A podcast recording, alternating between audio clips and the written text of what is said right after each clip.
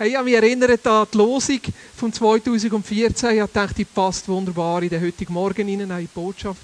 Wer weiß, was die Losung ist im 2014? Ja, muss man auch nicht wissen, ist ja fast durch, oder? Gott nahe zu sein, ist unser Glück. Das ist für mich so, ah, ins Herz kommen heute Morgen. Einfach, wenn wir Gott nah sind, dann erleben wir ein Glück. Und ich glaube, Glück meint viel mehr als einfach nur glücklich sein. Es meint eine innere Zufriedenheit, eine Freude, ein Erfülltsein. Ja, ich habe recht äh, eine freudige Zeit im Moment. Ich meine schon nur bei dem Wetter. Sorry, Dani. Sorry, alle Wintersportfreaks, aber ich finde, es ist ein fantastischer Winter bis jetzt. Klar, der Frühling darf möglichst gleich kommen. Heute ist übrigens der kürzeste Tag. Es kann nur besser werden. also, das ist wunderbar, herrlich warm. Äh, ich weiß für alle, die, die ein bisschen Schnee wollen, äh, ist es nicht so angenehm. Aber äh, ich habe das mit dem Snowboard und Skifahren schon länger aufgegeben.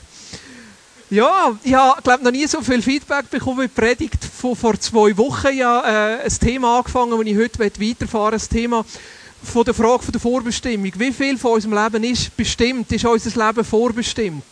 Äh, ist unser Leben in dem Sinn schon in, in Bahnen und geht es eigentlich nur darum, das zu erfüllen, was jemand anderes für uns vorbestimmt hat?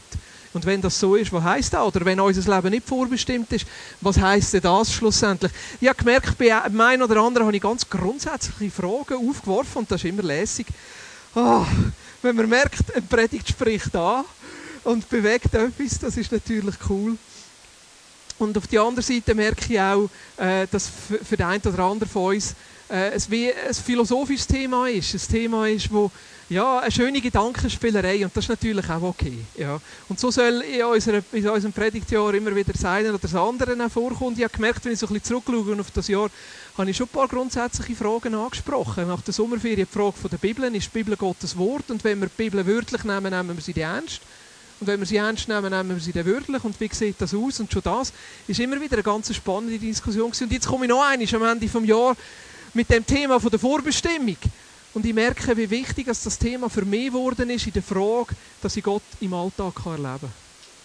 Dass ich Gott in meinen Alltag reinnehmen kann und dass ich Gott ernst nehmen kann und dass ich mit Gott zusammen meinen Alltag gestalten kann. Ich habe gemerkt für mich selber, die Art und Weise, wie ich die Zukunft sehe und die Frage sehe, ob Gott meine Zukunft schon bestimmt hat, hat einen massiven Einfluss auf meine Gegenwart, wie ich meine Gegenwart sehe. Auch die Frage, wie ich Entscheidungen treffe, hat damit zu tun, wie ich meine Zukunft sehe. Ich habe für mich selber gemerkt, dass mich das einschränkt. Wenn ich sage, meine Zukunft ist schon vorbestimmt und eigentlich kann ich mich nur quasi Gottes Willen bügen und der wird sowieso passieren, dann nimmt mir das Freude.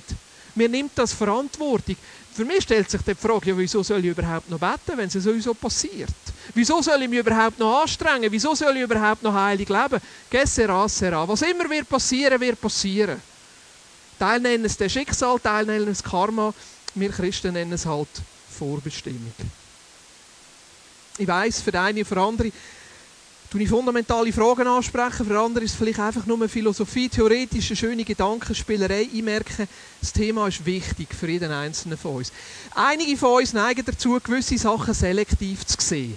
So ein Thema sagen, gut, das ist ein Thema, das ist nett, das ist interessant, das schauen wir jetzt einmal an, aber eigentlich hat es nicht viel mit meinem Alltag zu tun. Es gibt Leute, die können viel eher so mit unterschiedlichen Themen äh, zu tun gehen. Ja, auf der einen Seite gibt es einen freien das ist schön, auf der anderen Seite gibt es Gott, der Sachen vorbestimmt, das ist auch gut. Auf der anderen Seite gibt es noch das und sie können wie die Sachen voneinander trennen und im einen Mal ist das gut und im anderen Mal ist das gut. Das ist völlig okay. Das ist völlig okay. Ich merke, ich kann das nicht. Für mich muss irgendwie das gesamte Weltbild aufgehen. Und wenn ich merke, irgendwann geht es nicht auf oder hat es irgendwo eine Ecke drin, dann stresst mich das. Ja. Dann stresst mich das. Für mich muss irgendwie rund sein. Und ich denke, für all die, die es auch irgendwie muss rund sein muss, ist das Thema ein bisschen wichtiger als für andere. Und so sind wir unterschiedlich. Mein Wunsch ist, dass du durch die zwei Predigten, durch die letzte, und ich sage jetzt nicht, weil ich meine Predigt gut gefunden habe, sondern weil andere das gesagt haben. Wenn du sie nicht gelost hast, darfst du sie gerne auf der Internetseite herunterladen und noch hören. Sie war, glaube ich, wirklich gut. Eigenlob stinkt, ich weiss. Ich kann das Fenster auftun.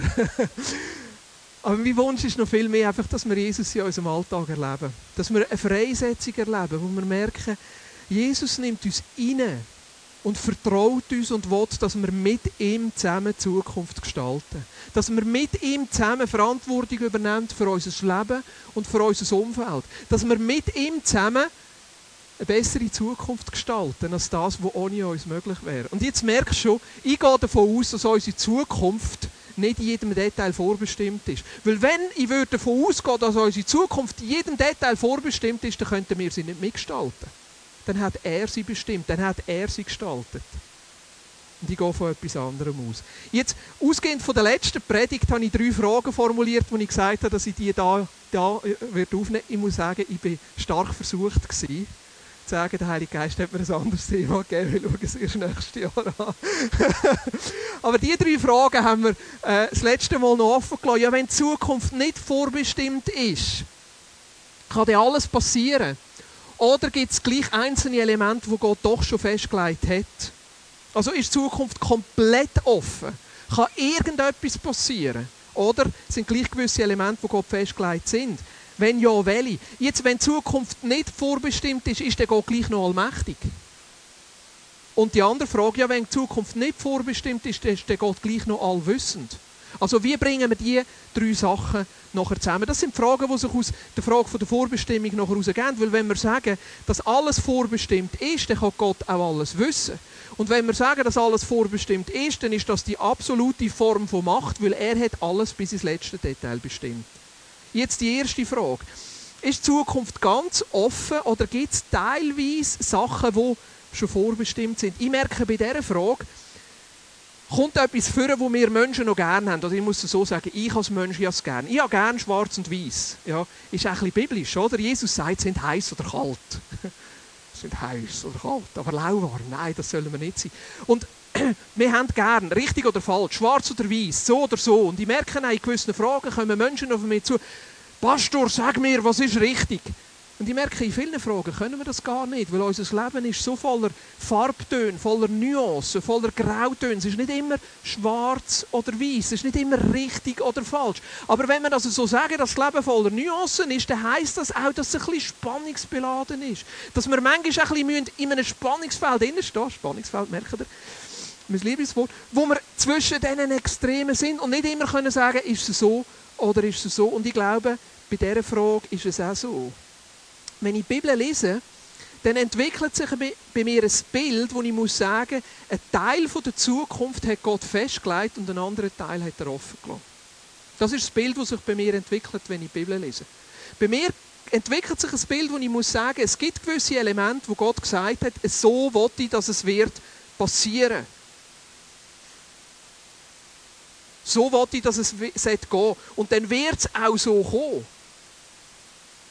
und andere Sachen nicht. Was ich gemerkt habe, ist, überall dort, wo Gott etwas festlegt und sagt, so wird es passieren, schränkt er damit den freien Willen von uns Menschen ein. Also das ist eine direkte Einschränkung vom freien Willen. Wenn wir den freien Willen bei den Menschen voraussetzen, zu 100 Prozent, dann müssen wir sagen, dass Gott nichts festlegt. Weil überall dort, wo er etwas festlegt, entzieht er uns die Möglichkeit, dort mitzuentscheiden. Jetzt, wieso sage ich das?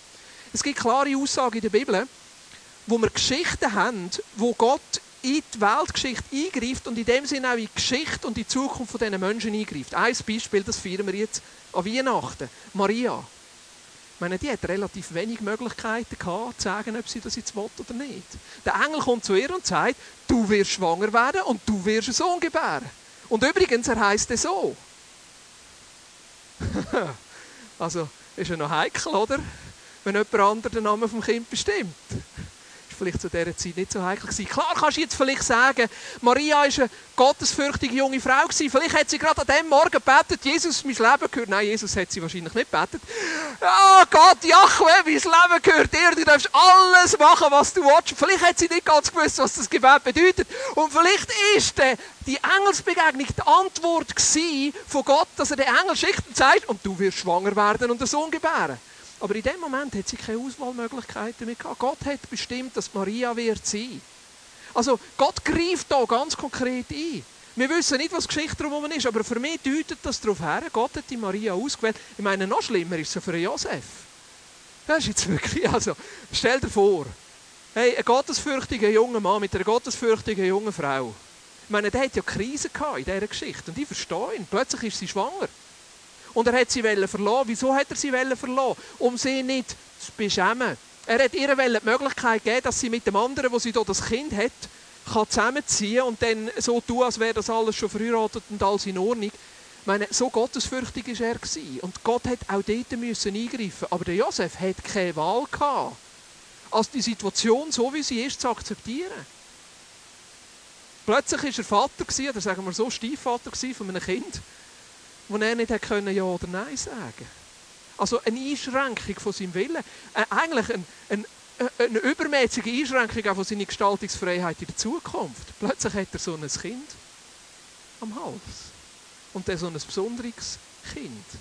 Und dann alles, was dazugehört. Und dann noch der Stall. Und dann noch Ägypten. Und dann noch die Flucht. Klar, er ist grosszügig entschädigt worden. Also Gold, Weihrauch und Mühre, da, die er hier bekommen hat.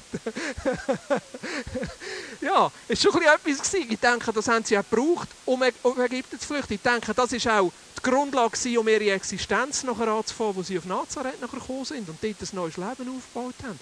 Wahrscheinlich war das Grundkapital nachher für, ihre, für, ihre Zimmer, für ihr Zimmer Maßgeschäft. Aber das sind so für mich so Beispiele, wo Gott eingreift und Sachen festlegt. Jesus, wo Mensch wird, das war festgelegt von Jesus. Auch was festgelegt ist, dass Jesus wieder zurückkommt. Also auch in unserer Zukunft. Ich habe das Beispiel gebracht aus der Vergangenheit, aber auch in unserer Zukunft gewisse Sachen sind festgelegt. Und da müssen wir einfach mal so akzeptieren. Das bedeutet, wir haben nicht einen komplett freien Willen. Gewisse Sachen sind festgelegt. Und gewisse Sachen beschreibt Gott auch in der Bibel, dass sie werden passieren. Klar, das ist jetzt wieder ein bisschen Frage, was nehmen wir wörtlich, was nehmen wir nicht wörtlich, aber was ich sicher wörtlich nehme, Jesus wird zurückkommen.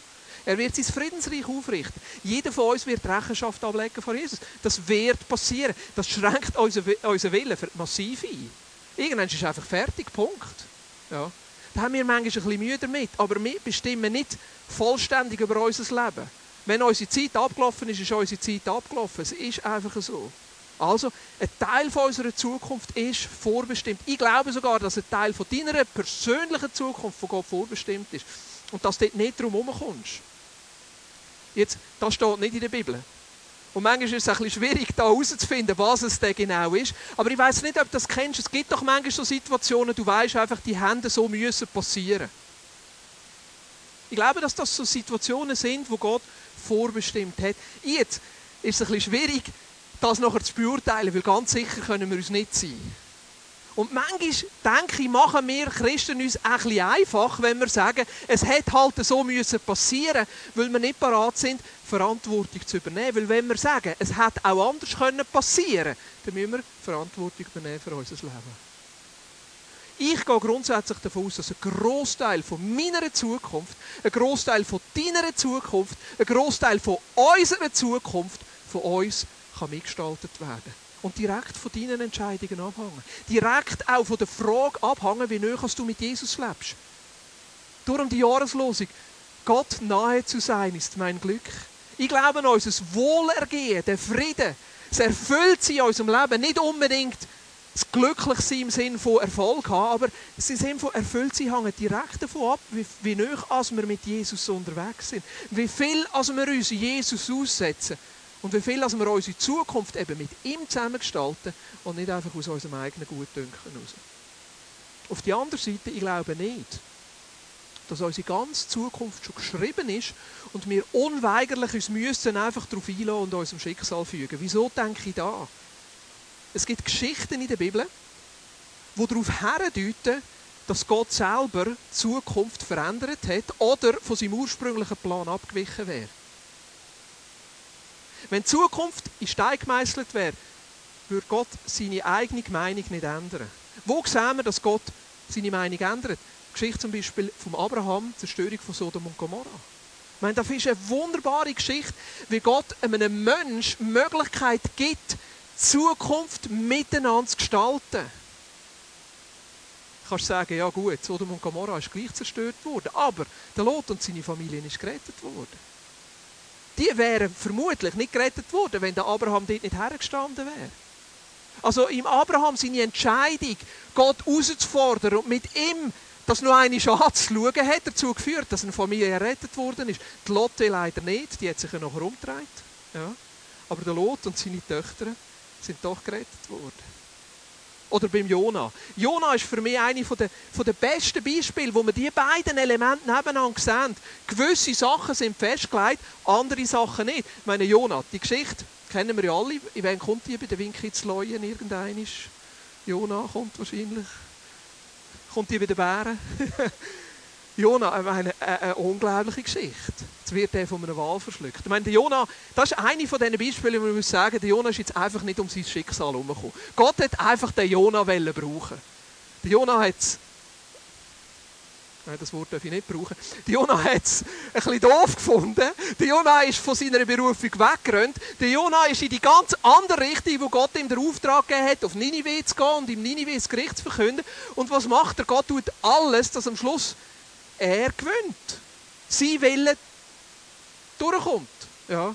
Äh, ein Sturm, der, der Fisch in dem Fisch hin und nachher speust er ihn raus. Ich meine, oh, ich weiss nicht, ob er noch Gelegenheit hat, Kleider zu wechseln. Dann kommt er auf das Ninive. Es war nicht gerade am Meer, es war eine rechte Distanz. Eine riesengroße Stadt, 120'000 Leute. Das heisst, es geht drei Tage, bis man durchgelaufen ist. Nach einem Tag hat der, hat der Jonah jetzt gedacht, jetzt muss ich mal anfangen zu predigen. Was war seine Botschaft? Gewesen? Seine Botschaft war, Gott wird euch zerstören. Das war die Botschaft. Gott wird euch zerstören. Es war nicht einmal ein Aufruf zur Buße. Es war nicht einmal ein Aufruf, kehrt um und dann kommt es vielleicht besser. Nein, die Botschaft war nur, Gott hat bestimmt, ihr werdet zerstört. Und was passiert? Die nehmen das ernst. Vom Grossen bis zum Kleinen sagt sogar, Tiere haben Buße und gefastet. Der König, als er das gehört hat, Kleider zerrissen, in, in, in, in Sack und Aschen ist er umgekehrt. Und nachher, was ist die Reaktion? Jona 3, Vers 10. Und Gott sah ihre Taten, dass sie von ihrem bösen Weg umkehrten. Und Gott ließ sich das Unheil gereuen, das er ihnen zu tun angesagt hatte. Und er tat es nicht. Fantastisch, oder? Fantastisch, wie Menschen mit Gott zusammen Zukunft gestaltet und prägt haben. Zum Positiven. Zum Positiven. Hey, wie viel mehr können wir heute mit Gott zusammen eine gute Zukunft gestalten? Gott hat festgelegt, ich werde Ninive zerstören. Sie sind umgekehrt. Sie haben Buß da. Und Gott hat sich umentschieden. Seinen eigenen Plan verändert. Und mit dem Menschen zusammen eine neue Zukunft gestaltet. Jetzt, was ich fairerweise muss anfügen muss, ist einfach in der nächsten Generation zerstört worden. Wieso? Weil sie nicht dran geblieben sind. Ja. Aber schon nur, wie Gott mit dem Jonah umgeht, finde ich fantastisch. Wenn er ihm aufzeigt und sagt, hey, bist nicht so hartherzig. Der Jonah hat, es wirklich mögen. Zuerst den Fisch und nachher der gestunken und nachher passiert nicht einmal, was er sagt und hat das Gesicht verloren und nachher ist er unter dem Baum und nachher schickt Gott noch einen Wurm und einen Wind, dass der Baum kaputt geht. Aber alles nur, weil Gott auch im Jonah zeigen will, was er für ein barmherziges und gnädiges Herz hat. Ein anderes Beispiel, wo ich nicht mehr lange darauf eingehe, ist Ezechiel 22. Dort sagt Gott im Ezechiel und sagt, hey, ich habe mir eigentlich, eigentlich, Israel ist so schlimm, ich muss Israel strafen. So kann es nicht mit Israel weitergehen. Und dort ist ein ganz, ganz interessanter Vers. Dort heisst es in dem Ezechiel nachher, und ich suchte einen Mann unter ihnen, der die Mauern zumauern und vor mir für das Land in den Riss treten könnte, damit ich es nicht verheeren müsste. Aber ich fand keinen. So gieße ich meinen Zorn über sie aus. Im Feuer meines Grimms vernichte ich sie. Ihren Weg bringe ich auf ihren Kopf, spricht der Herr. Gott hätte eigentlich nicht wollen, Zerstörung bringen, hat nicht Strafe bringen, aber er hat niemanden gefunden, der mit ihm zusammen eine bessere Zukunft würde gestalten wo er können Buß tun, wo er können für das Volk Israel in Riss treten, wo er können eintreten. Er hat gerne wollen, eine bessere Zukunft gestalten, aber er hat nicht können, weil er keinen Menschen gefunden hat, der mit ihm die Zukunft gestaltet hat. Was für eine Aussage über unsere Zukunft. Was heißt das? Wie deine Zukunft aussieht, wie meine Zukunft aussieht, wie unsere Zukunft aussieht, hängt von Gott ab, aber auch von dir. Es hängt auf die einen Seite von Gottes Plan ab, die Sachen, die er festlegt. Und er hat eine Idee für deine Zukunft. Er weiß, wie deine Zukunft könnte aussehen. Aber sie hängen dann von dir ab. Wie viel du parat bist, auf das einzulassen. Wie viel wir parat sind, als Gemeinde uns auf das einzulassen, was Jesus für uns hat. Mit ihm zusammen zu arbeiten. Und unsere gemeinsame Zukunft zu gestalten. Er gestaltet deine Zukunft nicht über dich hinweg, sondern mit dir zusammen. Zu der zweiten Frage. Ist Gott allmächtig, auch wenn die Zukunft nicht gänzlich festgelegt ist? Ist Gott überhaupt allmächtig? Ja. Psalm 135 heißt es, alles, was dem Herrn gefällt, das vollbringt er. Sei es im Himmel oder auf der Erde, im Meer oder in den Tiefsten. Er führt Wolken herauf vom Ende der Erde, Blitze lässt er dem Regen folgen, rollt der Wind hervor aus seinen Vorratskammern. Und nachher kommen alle Aufzählungen, was Gott macht. Und das sind alles Beispiele, wie Gott eingreift, wie Gott in seiner Allmacht eingreift. Gott ist allmächtig und alles, was er will, das tut er auch. Einer von seinen Namen im Alten Testament ist El Shaddai, Gott der Allmächtige. Gott könnte auf einen Schlag die Welt gerecht machen. Gott könnte auf einen Schlag jeden Menschen heilen. Gott könnte auf einen Schlag das Hungerproblem auf dieser Welt lösen. Gott könnte. Aber wenn er das würde tun, würde er den freien Willen von jedem einzelnen Menschen auf dieser Welt einschränken. Und darum macht er es nicht immer. Weil er sich entschieden hat, mit uns Menschen zusammen die Zukunft zu gestalten. Was heißt das? Gott ist allmächtig, aber er entscheidet sich zum Wohl von dir, seine Macht zurückzuhalten. Das ist sein Prinzip, das sehen wir schon von der Schöpfung an. Er erschafft die Welt, er erschafft den Mensch, er setzt den Mensch in seine Schöpfung hinein und nachher gibt er im Mensch die Autorität über seine Schöpfung. Er gibt seine Macht ab. Das ist sein Wesen. Er teilt. Er lässt andere teilhaben. Er schafft den Mensch in seinem Gegenüber, damit der Mensch selber zu einem Miterschaffer wird von der Zukunft. Der Schöpfer, der eine Schöpfungskraft in sein Geschöpf hineinlegt, um mit ihm zusammen Zukunft zu schaffen. Fantastisch, oder? Fantastisch.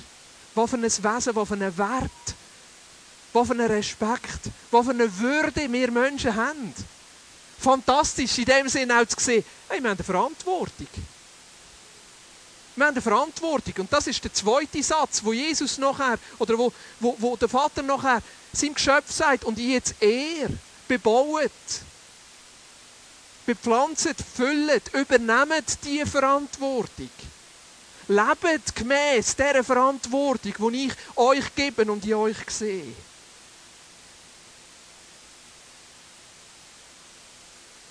Gott ist allmächtig, aber er beschränkt seine Macht zugunsten des Menschen. Das bedeutet, dass Sachen passieren, die ihm nicht gefallen und er greift trotzdem nicht ein. Er bedeutet, dass er uns Menschen die Erde anvertraut und er will, dass wir sie mit ihm mitgestalten. Kommen wir zu der dritten Frage. Ja, ist der Gott allwissend? Das ist fast die kniffligste Frage, wenn es um die Vorbestimmung geht. Ja, ist der Gott allwissend? Psalm 139, 1 bis 4 heißt, Herr, du erforschst, du hast mich erforschend erkannt. Du kennst mein Sitzen und mein Aufstehen, du verstehst mein Trachten von fern. Mein Wandeln und mein Liegen, du prüfst es, mit all meinen Wegen bist du vertraut.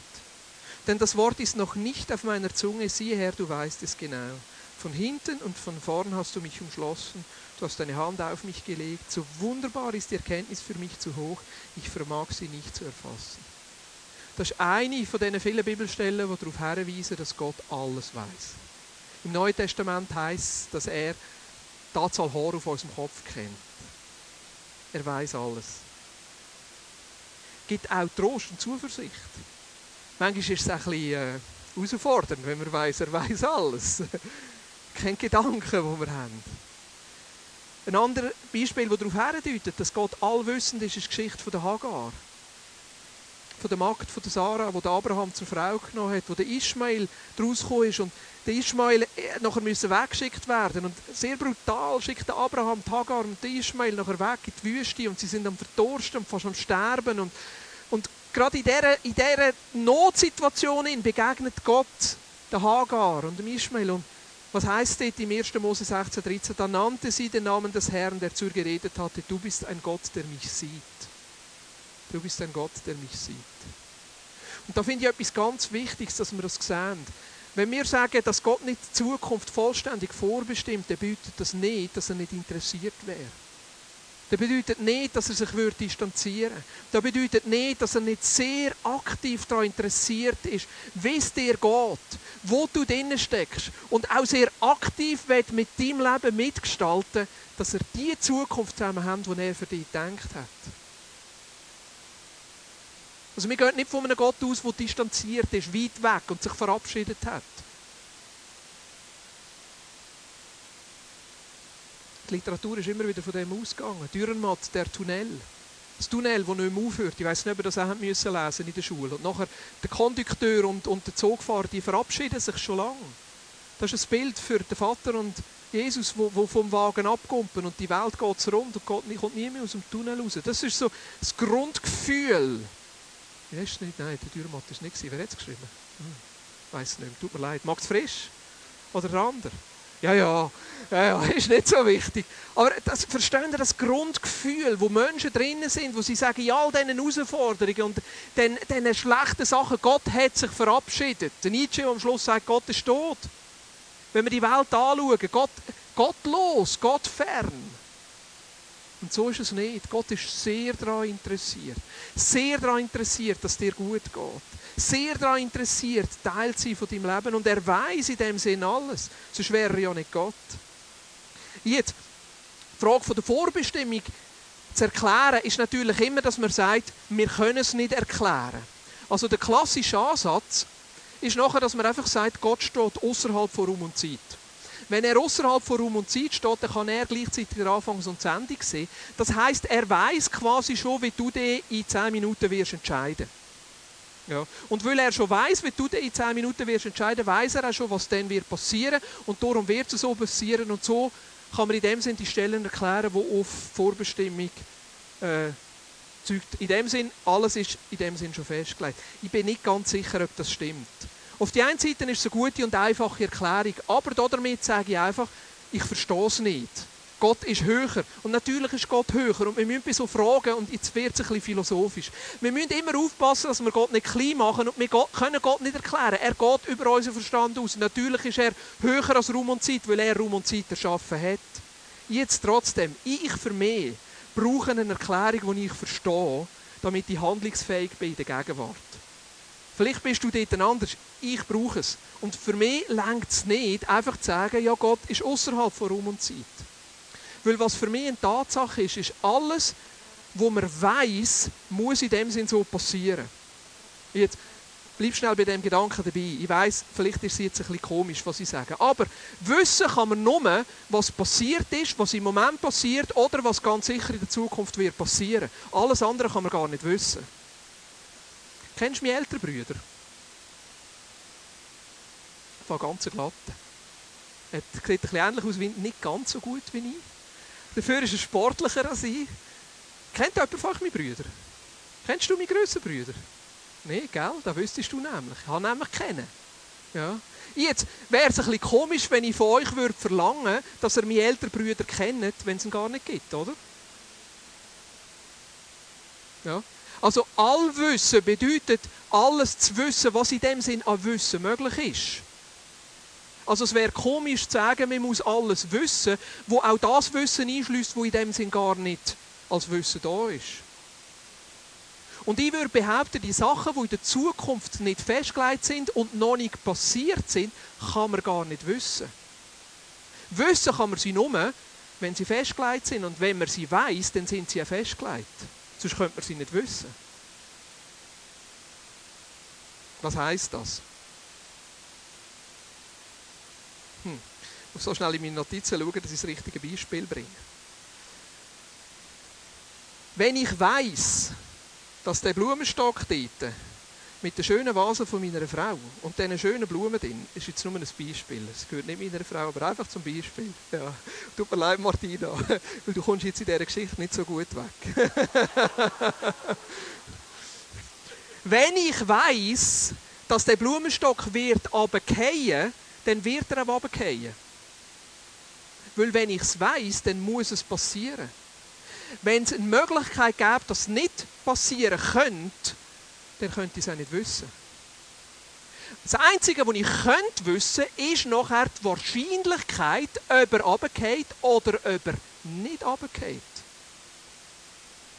Wenn es sicher ist, dass der Blumenstock runtergeht, weil ich nach dem Gottesdienst so aufgeregt bin, weil ich mich aufrege, dass ich schlecht predigt habe, und der unbedingt einen Kaffee will und dort durchstürmen und den Tisch umrühren und der Blumenstock nachher runtergeht, wenn das sicher gesetzt ist, dann muss es auch so passieren und nur dann kann man es wissen. Also ein Wissen von der Zukunft bedeutet, es muss auch so passieren. Und sonst sind es Möglichkeiten. Also alle Sachen, die nicht festgelegt sind, sind offen und alle Sachen, die offen sind, unterliegen der Wahrscheinlichkeit. Jetzt, Gott kennt mich und weiß, wie ich bin. Er kennt mich genau. Er weiß zum Beispiel, dass meine Wahrscheinlichkeit, dass ich nach dem Gottesdienst zur Kaffeemaschine stürme, bei 93% liegt. er weiß nach dem Predigt, ich brauche einen Kaffee, 93%, der Boris braucht einen Kaffee. Und er weiß ja, wie der Boris ist, wenn er etwas will, bekommt er es. Ja? Und dann ist gleich, wer mit dem reden und dann ist gleich, ob die Sachen da vorne verräumt sind. Er stürmt zu der Kaffeemaschine. Und weil er weiß, dass der kürzeste Weg von der Kaffeemaschine an dem Blumenstock vorbeikommt, darum ist die Wahrscheinlichkeit 93%, dass der Blumenstock nachher kaputt geht. Aber vielleicht gibt es noch 3% Wahrscheinlichkeit, dass der Boris heute Morgen ein bisschen anders ist, ein bisschen gelöster ist, dass er zufrieden ist mit seiner Predigt und darum nicht gerade sofort einen Kaffee braucht. Und sich zuerst auf den Stuhl setzt, seine Sachen zusammennimmt, weil die Wahrscheinlichkeit ist nur bei 3%. Also 93% Wahrscheinlichkeit, der Blumenstock geht runter, 3% Wahrscheinlichkeit, der Blumenstock geht nicht runter, aber dann gibt es noch 4% Wahrscheinlichkeit, dass der Jonas reinstürmt und weil der Jonas ein bisschen ähnlich ist wie sein Daddy und der sein Daddy sieht und sofort zu seinem Daddy will, wird er den Blumenstock berühren. Ja. Also die Wahrscheinlichkeit, dass der Blumenstock kaputt geht, ist bei 97 Prozent. Jetzt Gott kennt die Wahrscheinlichkeit. Die Wahrscheinlichkeiten kennt er. Er weiß alle möglichen Ausgänge von der Zukunft, weil er ist allwissend. Er weiß, wie es könnte rauskommen, aber was er nicht weiß, weil es noch nicht passiert ist, ist, wie es der konkret rauskommt. Weil die Zukunft ist offen. Ich bin ein Mitgestalter, aber jetzt, was er auch weiß, ist, dass das der Lieblingsblumenstock von der Martina ist. Und was er auch weiß, ist, wenn es runtergeht, und weil er Martina kennt, dann gibt es eine Ehekrise. Weil wenn der Boris daran schuld ist und die Wahrscheinlichkeit ist 93%, dann gibt es eine schlechte Sonntag. Ja. Und weil er auch weiß, dass der Boris darauf angewiesen ist, nach einer Predigt, dass es eine gute Sonntag gibt und eine happy Frau ist, hat er selber ein höchstes Interesse daran, zum Wohl von ihrer Ehe und gegen die Ehekrise zu schauen, dass der Blumenstock nicht kaputt geht. Jetzt weiss Gott 93% Wahrscheinlichkeit, dass der Blumenstock runtergeht und der Jonas, aber beim Jonas ist Martina meistens ein bisschen, dann hat es ja nichts mit der Ehe zu tun. Dann kann er, ja, also das Risiko ist Gott parat einzugehen. also in dem Sinn kann er, aber jetzt hat der Boris heute Morgen gebetet. Und er hat heute Morgen gebetet für einen friedlichen Sonntag und dass Gottes Segen auf der Familie ist und dass der Schutz Gottes über der Familie ist und dass wir einen guten Sonntag haben und dass wir keine Ehekrise haben und dass es einen wunderbaren Abend gibt und alles wunderbar ist an dem Tag. Und Jesus hat die ganze Familie hergelegt und hat gesagt, Jesus segne vor allem Jonas, dass er kein Seich macht heute. Und das gibt Gott die Möglichkeit einzugreifen. Und das gibt die Möglichkeit, auf Grundlage von dem einzugreifen. Und weil der Christoph heute Morgen im Gottesdienst sein Herz aufgetan hat. Und während dem wunderbaren Lied, wo der Josef, äh, wo der, wo der, wo der, äh, der, der Joel gespielt hat, nachher plötzlich sein Herz so berührt war vom Heiligen Geist, weil der Joel von Gott her gehört hat und das richtige Lied ausgewählt hat und der Christoph hat sein Herz aufgetan. Und er hat gesagt, Jesus, was immer du willst tun, heute Morgen, tu es. Und dann hat Gott ihm den Gedanken geschenkt, nimm den Blumenstopf und stell ihn auf einen anderen Tisch. Und er dachte, das ist jetzt komisch. Jesus, was soll ich tun? Nimm den Blumentopf und stell ihn auf einen anderen Tisch. Und weil er parat war, auf Jesus zu hören und nicht gewusst hat, wieso, hat er den Blumentopf genommen und auf einen anderen Tisch gestellt. Am Schluss ist zwar das Tisch umgekehrt. Und das Schälchen ist kaputt gegangen, weil die Wahrscheinlichkeit ist 97%. Und die Dinge sind am Boden gelegen. Aber die Krise ist vermieden. Judi, Halleluja, wir haben gesegneten Sonntag. Kommen wir noch? Christoph hat eine Ehekrise verhindert. Danke, Christoph. Gott hat eine Ehekrise verhindert. Danke, Jesus. Der Boris hat eine Ehekrise verhindert. Merci vielmals, Joel hat eine Ehekrise verhindert. Halleluja. Weil Menschen parat sind, ihr Herz aufzutun und zu sagen, ich bin ein Gestalter der Zukunft. jetzt Gottes Allwissen erstreckt sich auf die Vergangenheit, auf die Gegenwart. Auf alles, was er in der Zukunft festgelegt hat und auf alle Möglichkeiten, die in der Zukunft könnten passieren Die Zukunft ist offen. Die Zukunft ist voller Möglichkeiten. Deine Zukunft ist voller Möglichkeiten. Und Gott kennt jede Möglichkeit. Und er hat sogar eine Präferenz. Er wünscht sich sogar für dich eine von diesen Alternativen. Vielleicht sogar mehrere Alternativen, die für dich am positivsten denkbar sind. Und weißt du, was das für mich heißt? Für mich zeigt das Gottes Größe. Für mich macht das Gott nicht klein, sondern groß, weil er hat es nicht nötig, dein Leben zu mikromanagen, damit er am Schluss zum Ziel kommt. Er kommt zum Ziel. Trotz dir und mir kommt er am Schluss zum Ziel. Es zeigt Gottes Größe. Dass er bereit ist, uns etwas abzugeben, uns mitzugestalten. Bitte verzeih mir jetzt den, den, den, den kleinen Umweg, aber mit dunkt manchmal ist es ein bisschen ähnlich wie in unserer Kindererziehung. Wie gehe ich als Vater mit meinen Kindern um? Wie viel lohne ich zu? Wie viel gebe ich ihnen Freiheit mitzugestalten und da zu sein? Wie viel übergebe ich ihnen Verantwortung? Und das ist ja da, wo ich will, dass meine Kinder aufwachsen und anfangen, Verantwortung übernehmen. Dass sie auch meine Zukunft mitgestalten und am Schluss in einer Eigenständigkeit ihre Zukunft mitgestalten. Und da muss ich mich als Vater ganz, ganz aktiv immer wieder dagegen wehren dass ich nicht kontrolliere, dass ich nicht einschränke. Meine Angst und meine Unsicherheit, sie könnten es vermasseln und könnten in die Hose gehen, steht dem im Weg. Ich bin so froh, dass Gott ein Gott vom Glauben ist und nicht von der Angst und von der Unsicherheit. Aber das ist das Gefühl, wo wir als Eltern immer wieder damit kämpfen. Was könnte passieren? Was könnte schief gehen? Was könnte in die Hose gehen? Und ich weiß, es gibt eine gesunde Vorsicht, aber es gibt auch eine schlechte Angst. Es gibt jetzt für das mittlerweile einen Begriff in der Pädagogik. Das nennt sich Helikoptereltern. Eltern, die über ihre Kinder schweben wie Helikopter und schauen, dass ja nie etwas in die Hose geht. Ja, das mag im ersten Moment gut sein, aber es ist eine kurzfristige Sicht, weil damit erzeugen wir in unseren Kindern das Gefühl von der Angst, das Gefühl von der Unsicherheit und wir lehren ihnen nicht, Verantwortung zu übernehmen für ihr eigenes Leben. Sie lernen eigentlich gar nicht, mit Gefahren und Risiken umzugehen. Ja. In einem gewissen Sinn ist es manchmal gut und nötig, Helikopter zu sein. In einem anderen Sinne nicht. Ich weiß, dass Gott kein Helikoptervater ist. Das ist er nicht. Nicht so im negativen Sinn. Er hat es nicht nötig, weil er Angst hat, dein Leben einzuschränken, damit es ja gut kommt. Im Gegenteil. Er vertraut dir das zeigt für mich einfach Gottes Größe. Es zeigt für mich das Vertrauen, das er an uns Menschen hat. Es zeigt für mich den Glauben, den er hat, dass er mit dir zusammen eine gute Zukunft gestalten kann. Das Denken eröffnet mir eine ganz andere Welt und einen ganz anderen Ansatz, mit dem Zerbruch und den Herausforderungen dieser Welt umzugehen. Ich möchte schnell von Paula erzählen. Paula ist eine wunderbare Frau. Paula ist um die 45, ist im Moment gerade noch verheiratet aber es sieht wirklich scheiter aus. Paula hat vier Kinder. Ich möchte schnell von der Paula erzählen. Sie ist aufgewachsen. Sie hat eine super Kindheit gehabt. Sie ist christlich aufgewachsen und gewusst, sie Jesus nachfolgen. Die ist sie an einer Bibelschule. Und an dieser Bibelschule hat sie den Paul kennengelernt. Ihr merkt, es ist ein bisschen ein fiktives Beispiel. Hat sie den Paul kennengelernt. Der Paul ist auch so aufgewachsen, auch Jesus nachgefolgt. Und man hat gedacht, Match made in heaven. Hey, das ist von Gott. Hey, Paul und Paula. Paula und Paul, das ist es. Weil beide haben das Herz für Jesus. Und weißt du, was das Beste? Beide haben das Herz für Mission.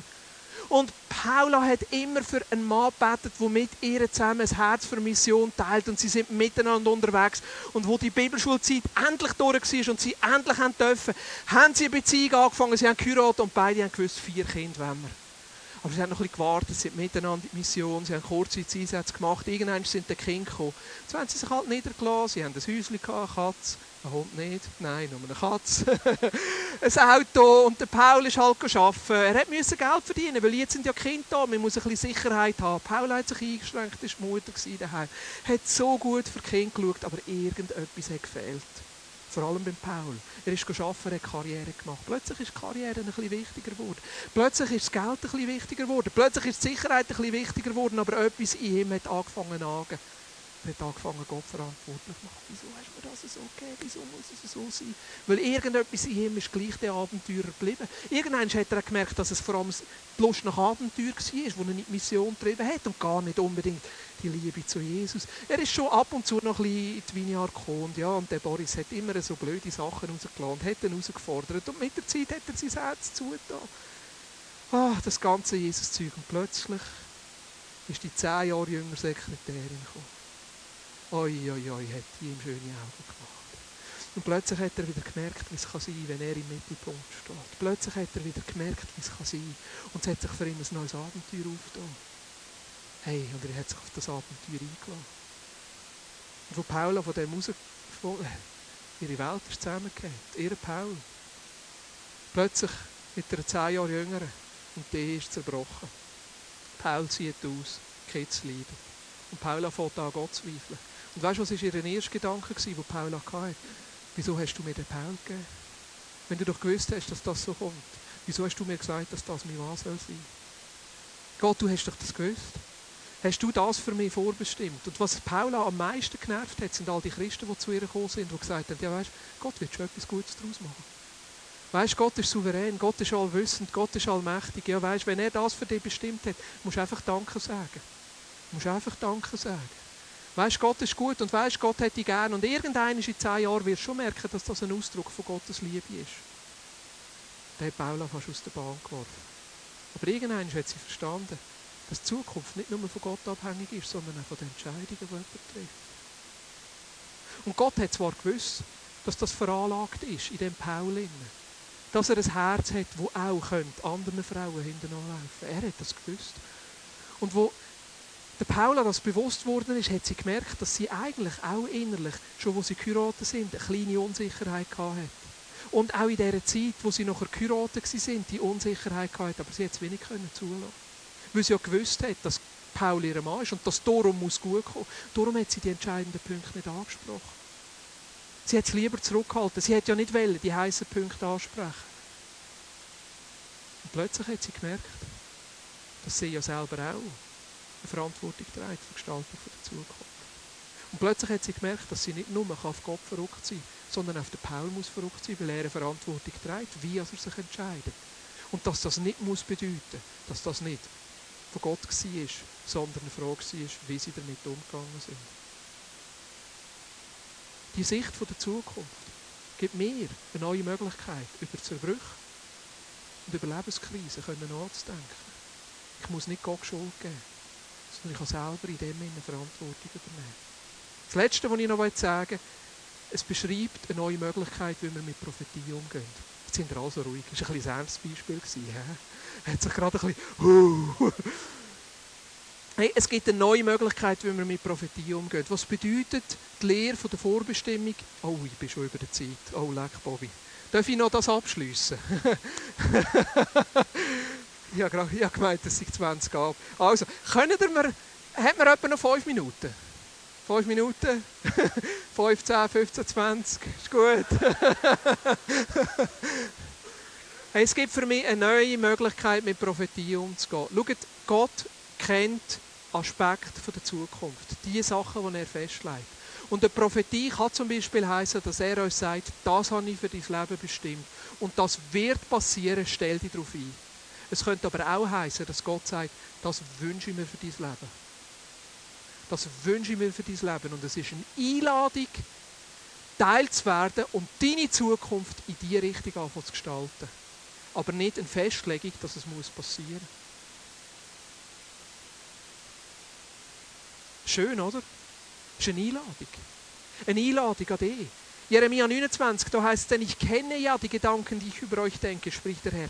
Gedanken des Friedens und nicht zum Unheil, um euch Zukunft und Hoffnung zu gewähren. Ich kenne ja die Gedanken. Gott kennt Gedanken, die er hat. Und das ist so schön, wenn wir den Vers nehmen und sagen, Gott hat nur gute Gedanken, es wird gut kommen, schön, reich, gesund, sterben mit 135, wunderbar. Aber wir merken, unser Leben sieht anders aus. Und wieso sieht es anders aus? Obwohl Gott so gute Gedanken hat heißt es nachher, ruft ihr mich an. Schnell die nächste Folie. Ruft ihr mich an.